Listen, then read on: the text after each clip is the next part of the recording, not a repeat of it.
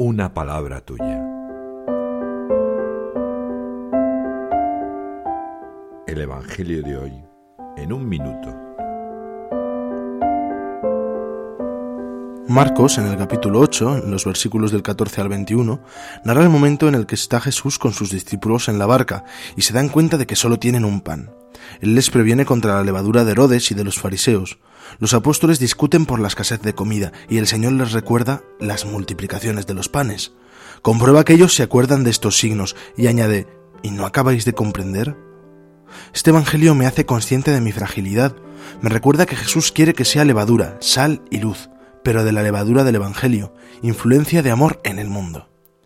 Me guardo del fermento corrupto. Procuro servir para servir y hacer feliz al de al lado. Francisco nos recuerda que el Señor es capaz de hacer el milagro de cambiarnos, no de un día para otro, sino a través de un camino de conversión, porque es un Padre que habla, que nos acompaña y que sobre todo nos quiere, nos quiere mucho.